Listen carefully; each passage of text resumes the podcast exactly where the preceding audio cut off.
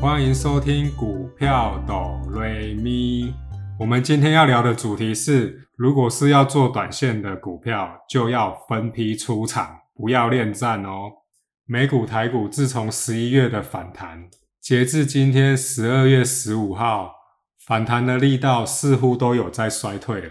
接下来股票市场，我觉得会进入一个股价要回归基本面了。随着第三季的财报已经公布，紧接着全年度的年报大约会在明年的第一季陆陆续续的公布。这就是你投资股票需要去关心的。美国道琼现在目前跌了七百多点。回想一下我自己的操作绩效，我大约是在九月份的时候，陆陆续续买进了 Intel 的股票，成本大约是在二十八块多。而我刚好也趁着十一月份有选举的行情加持之下，Intel 反弹到三十一块多，我也陆陆续续的一直分批出场，从原本持有的六百股出到目前现在库存剩八十股，主要是因为 Intel 在这一波反弹没有我预期中的理想，所以三十块一旦没有站稳，我就开始慢慢出脱了。因为你本来就知道今年本来就是一个不好操作的一年，所以每一笔交易你都必须要格外的小心。目前的 Intel 是收在二十七块半，我就是觉得它反弹无力，所以才把一些资金收回来。在投资的世界里，我完全不在乎小赔出场，因为只要苗头不对，趁还小赔的时候，赶快把资金要回来。不要觉得认赔四五百块美金出场会很舍不得，要赶快必须处理，这才是对的。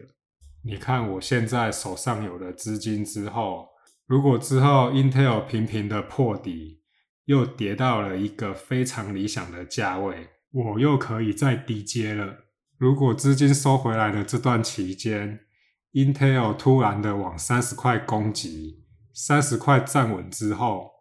我一样也可以去追，把它买回来。在我的操作逻辑里，我通常都是这样子的：如果看到苗头不对，就赶快把资金收回来。为什么呢？因为你已经见识过了股票在走多的时候，或者是反弹的时候，那种力道是多么的可怕。想象一下，如果你逮到这个机会，而手上的资金不足。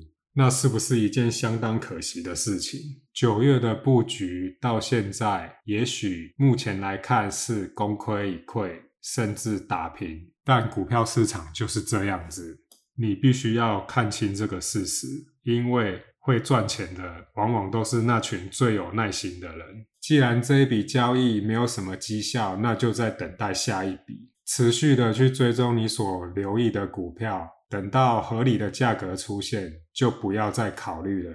在股票市场里，千万不要优柔寡断。当量跟价的方向你觉得很诡异的时候，你就必须要赶快去找出原因。等到找出原因之后，你就要去做决策。千万不要有一种再看看的心理。拜托，这里是股票市场，不是在挑选电器，在挑哪个牌子比较好用。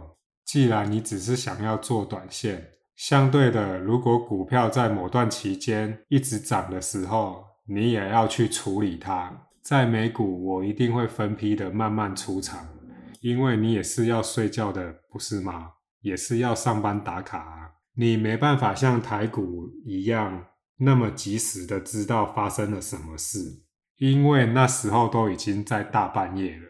就像两年前我持有的 AT&T。那时候部位有到达一定的规模，在某一天里，突然一开盘就涨了快十趴，我才在想说，到底是发生什么事了？原本这是一只很牛皮的股票，不管那么多了啦，分批出场吧。等早上起来，我才知道，原来 AT&T 要跟 Discovery 这间公司合并，并把原本旗下的华纳兄弟给分割出去。于是隔天晚上美股开盘，AT&T 又涨了一波，我就趁这个机会赶紧卖了蛮多部位的。等再过个一两天，由于涨幅实在是夸张的离谱，AT&T 便开始大幅的拉回了。我就趁这个机会也一直卖，卖到我心中觉得可以安心睡觉的部位，因为我的满足点已经到了。把一些资金要回来，再寻找下次机会，或者是找到切入点再买入，这样不是很好吗？接下来，AT&T 也因为这个合并的案件，市场很多负面的新闻便开始传开来了。他们的 CEO 也决定把股息政策对砍，那这只股票已经不是我当初想要的。于是，在价格一直崩跌的时候，我也把手中最后的 AT&T 全部都出清了。简单来说，这笔交易三分之二是赚钱的，三分之一是赔钱的。但我很满意我这样的操作。在股票市场，不要跟别人比，跟你自己比就好。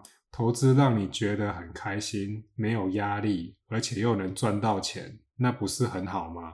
也不要因为别人说他操作的多好。赚了多少就去羡慕他，想说要超越他之类的，这是相当愚蠢的想法，这会害死你自己。把 AT&T 的资金全部收回来，开始寻找下一个标的，这也是累积经验的一种。今天的节目到这里，我们就下一集见喽。